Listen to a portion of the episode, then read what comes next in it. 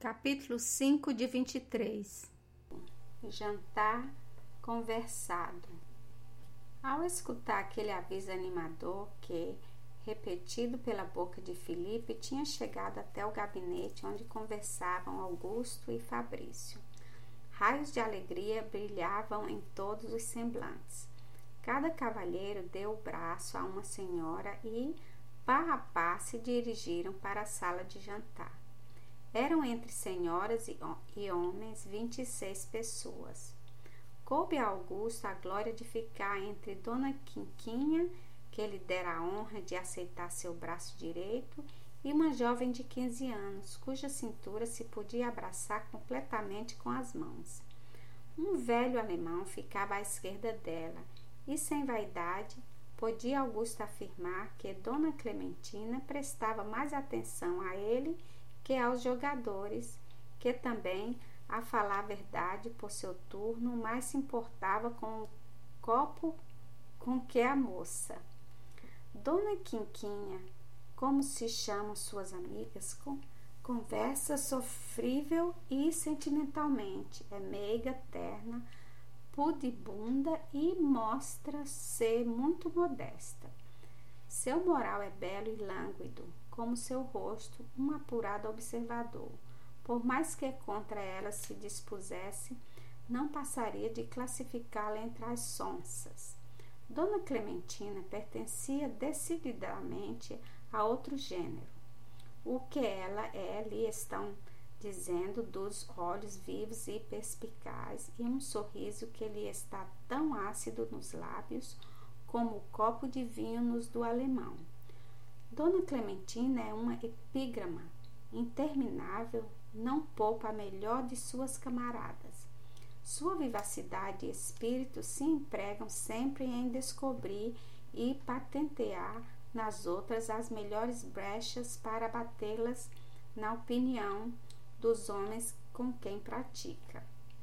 Durante as primeiras cobertas, ela dissertou maravilhosamente acerca de suas companheiras maliciosa e picante, lançou sobre elas o ridículo que manejava e os sorrisos de Augusto, que com destreza desfiava. As únicas que lhe haviam escapado eram Dona Quinquina, provavelmente por ficar-lhe muito vizinha, e a irmã de Felipe, que estava de frente, ou como é moda dizer, vis-a-vis. -vis. Augusto quis provocar os tiros de Dona Clementina contra aquela menina impertinente que tão pouco lhe agradava. E que pensas, Vossa Senhoria, dessa jovem senhora que está defronte de nós? perguntou ele em voz baixa. Quem? A moreninha? respondeu ela no mesmo tom. Falo da irmã de Felipe, minha senhora. Sim, todos nós gostamos de chamá-la a moreninha. Essa acabe, dona Clementina, disse a irmã de Felipe, que, fingindo antes não prestar atenção ao que conversavam, os dois acabavam de fixar de repente na terrível cronista dos olhares penetrantes e irresistíveis. Parecia que uma luta interessante ia ter lugar. As duas adversárias mostravam-se ambas fortes e decididas.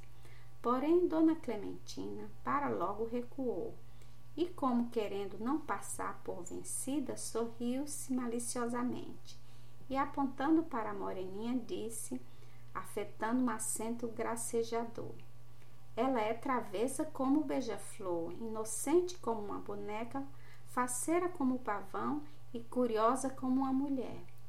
Sim, tornou-se Dona Carolina. Preciso é que os ouvidos estejam bem abertos e a atenção bem apurada quando se está defronte de uma moça como Dona Clementina, que sempre tem coisas tão engraçadas e tão inocentes para dizer. Oh, minha camarada, juro-lhe que ninguém lhe iguala na habilidade de compor um mapa. Mas, Dona Carolina, você deu o cavaco? Oh, não, não, continuou a menina com picante ironia. Porém, é fato que nenhuma de nós gosta de ser ofuscada com o esplendor da outra. Já basta de brilhar, dona Clementina. O senhor Augusto deve estar tão enfeitiçado com seu espírito e talento que de certo não poderá toda esta tarde e noite olhar para nós outras, sem compaixão ou desgosto. Portanto, já basta, se não por si, ao menos por nós. A cronista fez-se cor de naca, e a sua adversária, imitando-a na malícia do sorriso, e no acento gracejador prosseguiu ainda. Mas ninguém conclua daqui que, por ofuscada, perco o amor que tinha ao astro que me ofuscou. Bela rosa do jardim, teus espinhos feriram a borboleta, mas nem por isso deixarás de ser beijada por ela. E assim dizendo, a moreninha estendeu-se e apinhou os dedos de sua mão direita fez estalar um beijo no centro do belo grupo que eles formaram e, enfim, executou com o braço um movimento como se atirasse o beijo sobre Dona Clementina. Oh, disse Augusto consigo mesmo, a tal menina travessa não é tola como me pareceu há pouco. E desde então começou o nosso estudante a demorar os seus olhares naquele rosto que, com tanta injustiça, taxara de irregular e feio. Prevenido contra Dona Carolina por havê-lo surpreendido, fazendo-lhe uma careta, o tal senhor Augusto, com toda a empáfia de um semidoutor, decidiu magistralmente que a moça tinha todos os defeitos possíveis.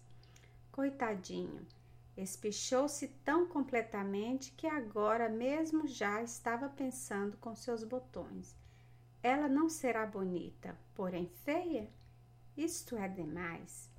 Chegou muito tarde à ilha, balbuciou Dona Quinquina, como quem desejava travar conversação com Augusto.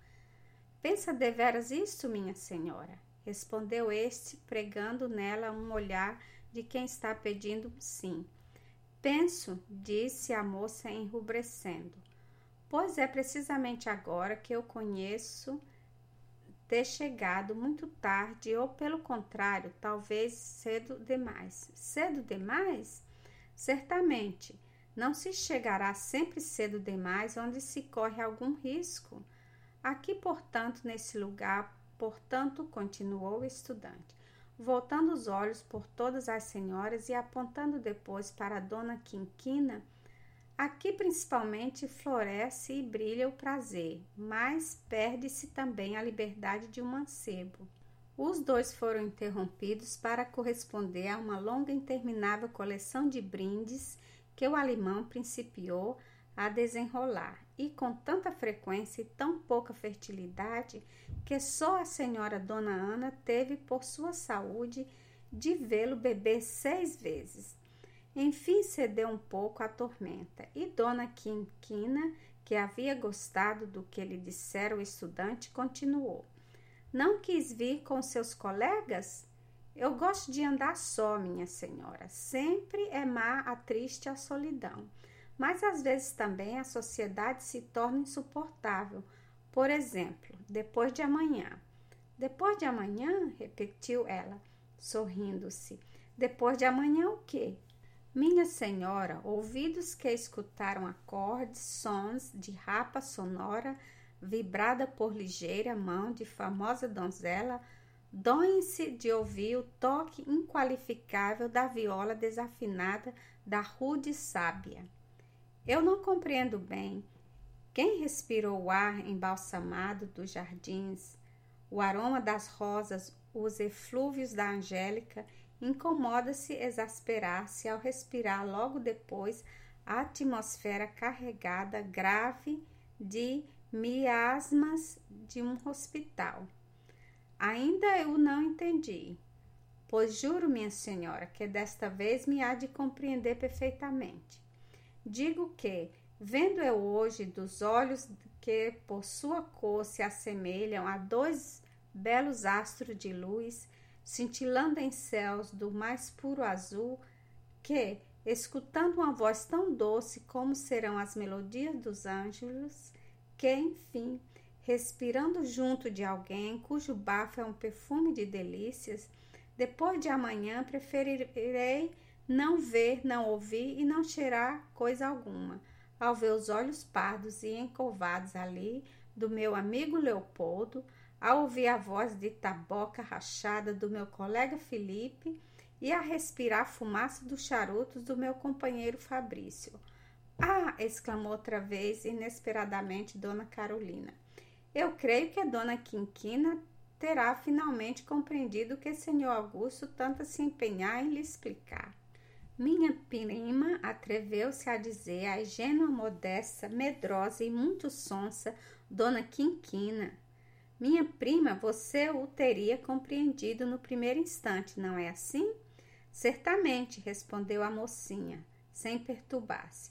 O senhor Augusto, além de falar com habilidade e fogo, pôs em ação três sentidos. O que poderia também suceder era que, como algumas costumam fazer, eu fingisse não compreendê-lo logo para dar lugar a mais vivas finezas, até que ele, de fatigado, dissesse tudo sem figuras e flores de eloquência.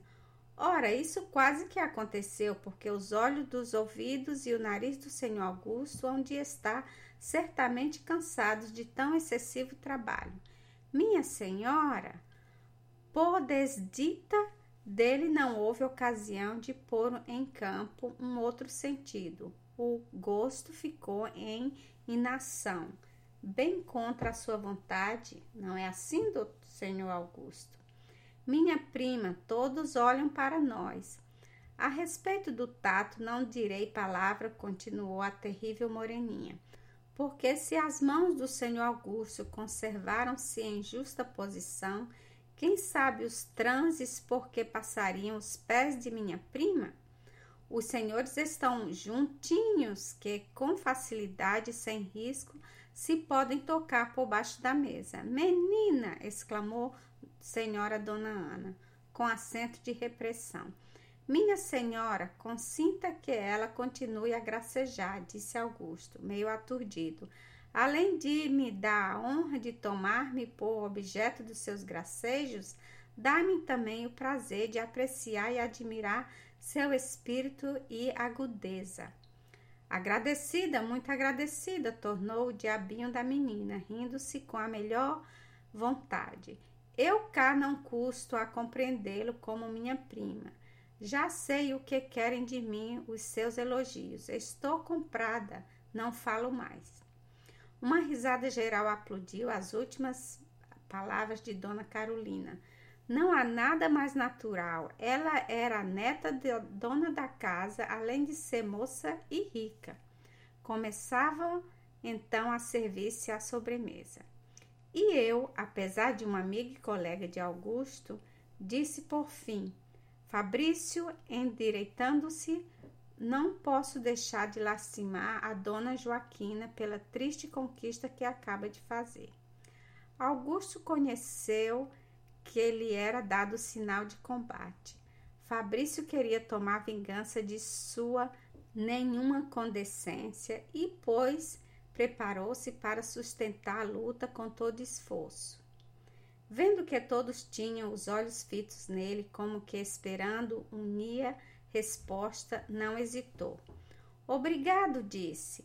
Nem eu mesmo posso de mim formar outro conceito. Devo, todavia, declarar que, se me fosse dado conhecer a ditosa mortal que conseguiu ganhar os pensamentos e o coração do meu colega, certo que eu lhe daria meus parabéns em prosa e verso, porque Fabrício é sem contradição, a mais alegre e apreciável conquista.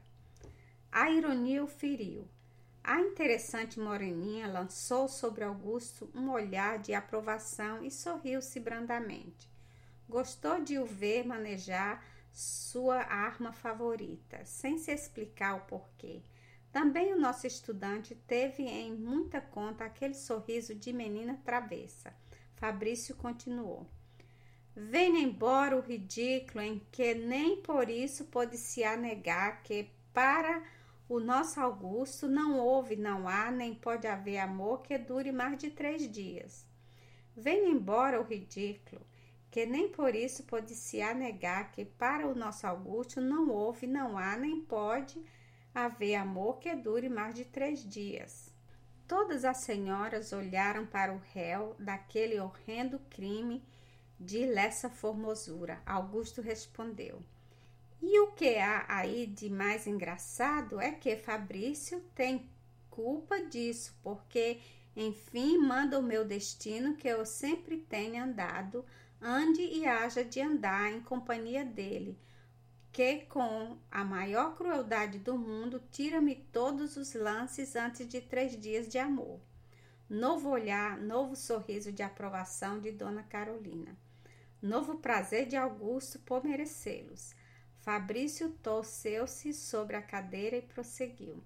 Nada de fugir da questão. Pode-se julgar fraqueza, querer de algum modo ocultar que, tanto em prática como em teoria, o meu colega é e se preza de ser protópio da inconsistência. Eis o que ele não pode negar, acudiram Leopoldo e Felipe rindo-se. E para que negar, se já nosso colega afirmou que eu me prezava de ter essa qualidade? Misericórdia! exclamou uma das moças. É possível? perguntou a avó de Felipe com seriedade. É absolutamente verdade, respondeu o estudante. Lançou depois um olhar ao redor da mesa e em todas as senhoras lhe voltaram o rosto. Dona Quinquinha tinha nos lábios um triste sorriso. A moreninha olhou com espanto durante um certo momento, mas logo depois soltou uma sofrível risada e pareceu ocupar-se exclusivamente de uma fatia de pudim. Reinou silêncio por alguns instantes. Fabrício parecia vitorioso. Augusto estava como em isolamento. As senhoras olhavam para ele com receio e mostravam tremer encontrar os olhos e dizia que receavam que de uma troca de olhar nascesse para logo o sentimento que as devesse tornar desgraçadas, desde as fatais palavras de Fabrício. Augusto era naquela mesa o que costumava ser um leproso na Idade Média, o homem perigoso cujo contato podia fazer a desgraça de outro. Fabrício compreendeu em quão triste situação estava o seu adversário e inexperiente. Se havia deixá-lo debatendo-se em sua má posição, quis ainda mais piorá-la e foi talvez arrancá-lo dela. Fabrício, pois, fala. As senhoras embebem nele os olhos e o aplaudem, enquanto Augusto, servindo-se de um prato de grosso melado, afeta prestar pouca atenção ao seu acusador. Sim, minhas senhoras, é um jovem constante, acessível a todas as belezas, repudiando-as ao mesmo tempo para correr atrás de outra, que será logo deixada pela vista de uma nova, como se ele fosse a inércia da matéria, que conserva a impressão mas que não aguarda senão o tempo que é gasto para um novo agente modificá-la. Muito bem, muito bem, disseram algumas vozes. Seu coração é pétrea abóbada de teatro, que não entende o dizer de Albert. Quando soluça a flauta, ternos sons de música, discurso, pois naquela muda superfície reflete a todos e a todos esquece com estúpida indiferença. Bravo, Fabrício! Está hoje romântico! exclamou Leopoldo, apontando maliciosamente para a garrafa que se achava defronte do orador e quase de todo esgotada. Apoiadíssimo, murmurou Augusto, apontando também para a garrafa. Mas ele deverá viver de lágrimas, suspiros e ânsias de Condenado, concluiu Fabrício. Bravo, muito bem, bravo. Peço a palavra para responder, exclamou Augusto. Tem a palavra, mas nada de maçada. Duas palavras, minha senhora, só duas palavras. Sim, defenda-se, defenda-se. Defender-me? Certo que não o farei. Poderia, ao contrário, acusar, mas também não quero. Julgo apenas dar algumas explicações. Minhas senhoras, debaixo de certo ponto de vista, o meu colega Fabrício disse a verdade, porque eu sou, com defeito, o mais inconstante dos homens em negócio de amor. Ainda repete? Mas também quem me conhece bastante concluiu que, por fim de contas, não há amante algum mais firme do que eu.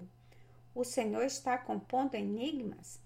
Não o interrompam, deixem-no apresentar o seu programa amoroso. Sim, minhas senhoras, continuou Augusto, vamos ao desenvolvimento da primeira proposição. Ouçam, ouçam. A minha inconstância é natural, justa e, sem dúvida, estimável. Eu vejo uma senhora bela, amo-a não porque ela é a senhora, mas porque é bela. Logo eu amo a beleza. Ora, esse atributo não foi exclusivamente dado a uma senhora, e quando o encontro em outra, fora injustiça que eu desprezasse nesta aquilo mesmo que eu tanto amei na primeira. Bravo, viva o raciocínio. Mas ainda todo mundo sabe que não há quem nasça perfeito. Suponhamos que eu estou na agradável companhia de três jovens.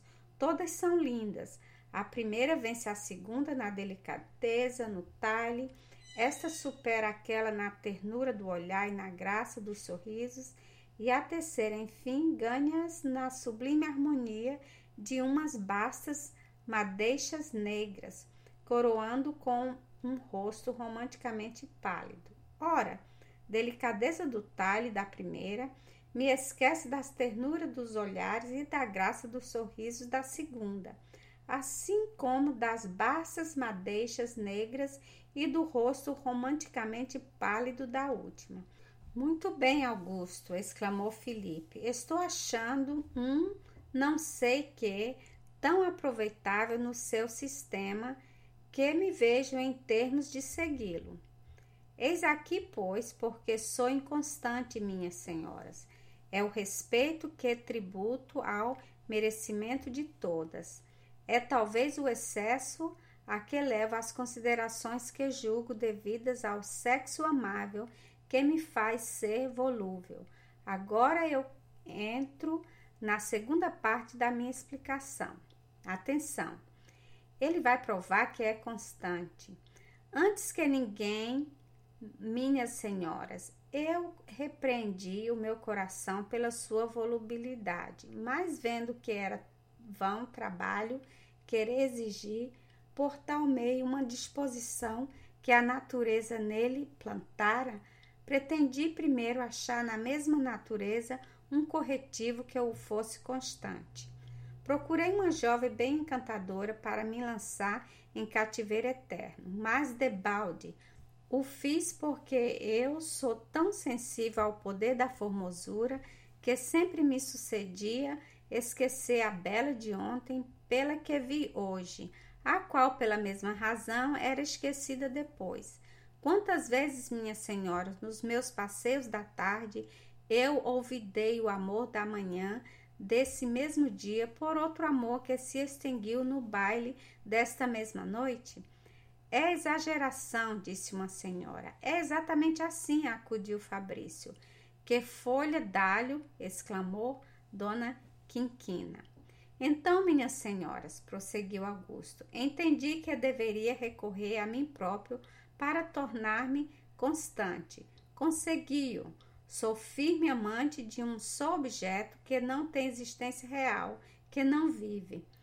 Como é isso? Então, a quem ama? A sua sombra, como Narciso? A boneca que se vê na vidraça do Desmarais? Ao cupido de Praxeteles? Como Arquídeas de Rhodes? Alguma estátua da Academia das Belas Artes? Nada disso. Então, a quem? A todas as senhoras resumidas num só ente ideal. A custa dos belos olhos de uma, das lindas madeixas de outra, do colo de alabastro dessa, do talho elegante daquela, eu formei o meu belo ideal a quem atributo o amor mais constante, reúno o que de melhor está repartido e faço mais ainda, aperfeiçoo a minha obra todos os dias. Por exemplo, retirando-me desta ilha, eu creio que vestirei o meu belo ideal de novas formas. Viva o cumprimento! Foi assim, minhas senhoras, que me pude tornar constante e, graças ao meu proveitoso sistema, posso amar a todas as senhoras a um tempo sem ser infiel a nenhuma, disse. Muito bem, muito bem. Augusto desempenhou-se. O champanhe estourava naquele momento. Leopoldo tomou a palavra pela ordem. Eu vou, exclamou propôs um belo meio de terminar estas discussões, convidando a todos os senhores para um brinde, no qual Augusto, por castigo de sua inconstância, não nos poderá acompanhar.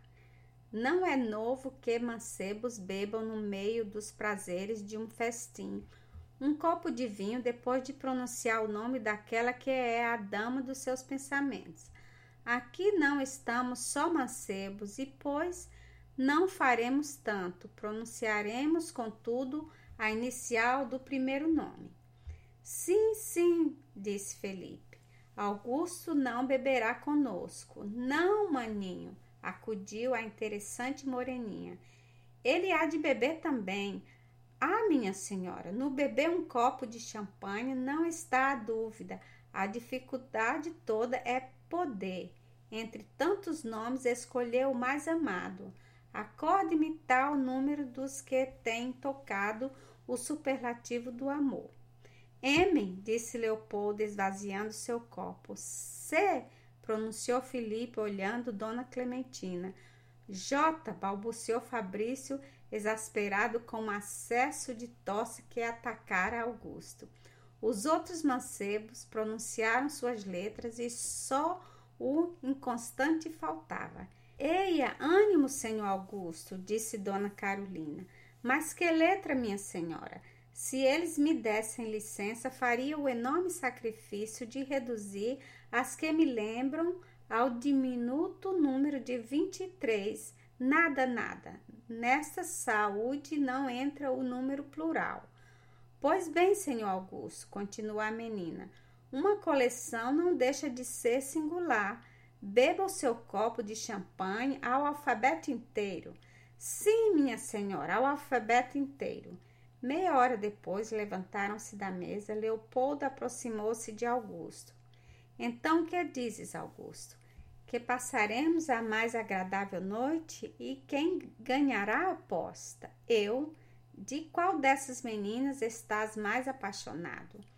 Estou na minha regra, mas hoje tenho me apaixonado só de três, principalmente. E o que pensas da irmã de Felipe? A melhor resposta que te posso dar é: não sei, porque ao meio-dia a julgava travessa, importuna e feia, mas era-me completamente indiferente. A uma hora eu supus estouvada e desagradável. Às duas horas, má e desejava vê-la longe de mim.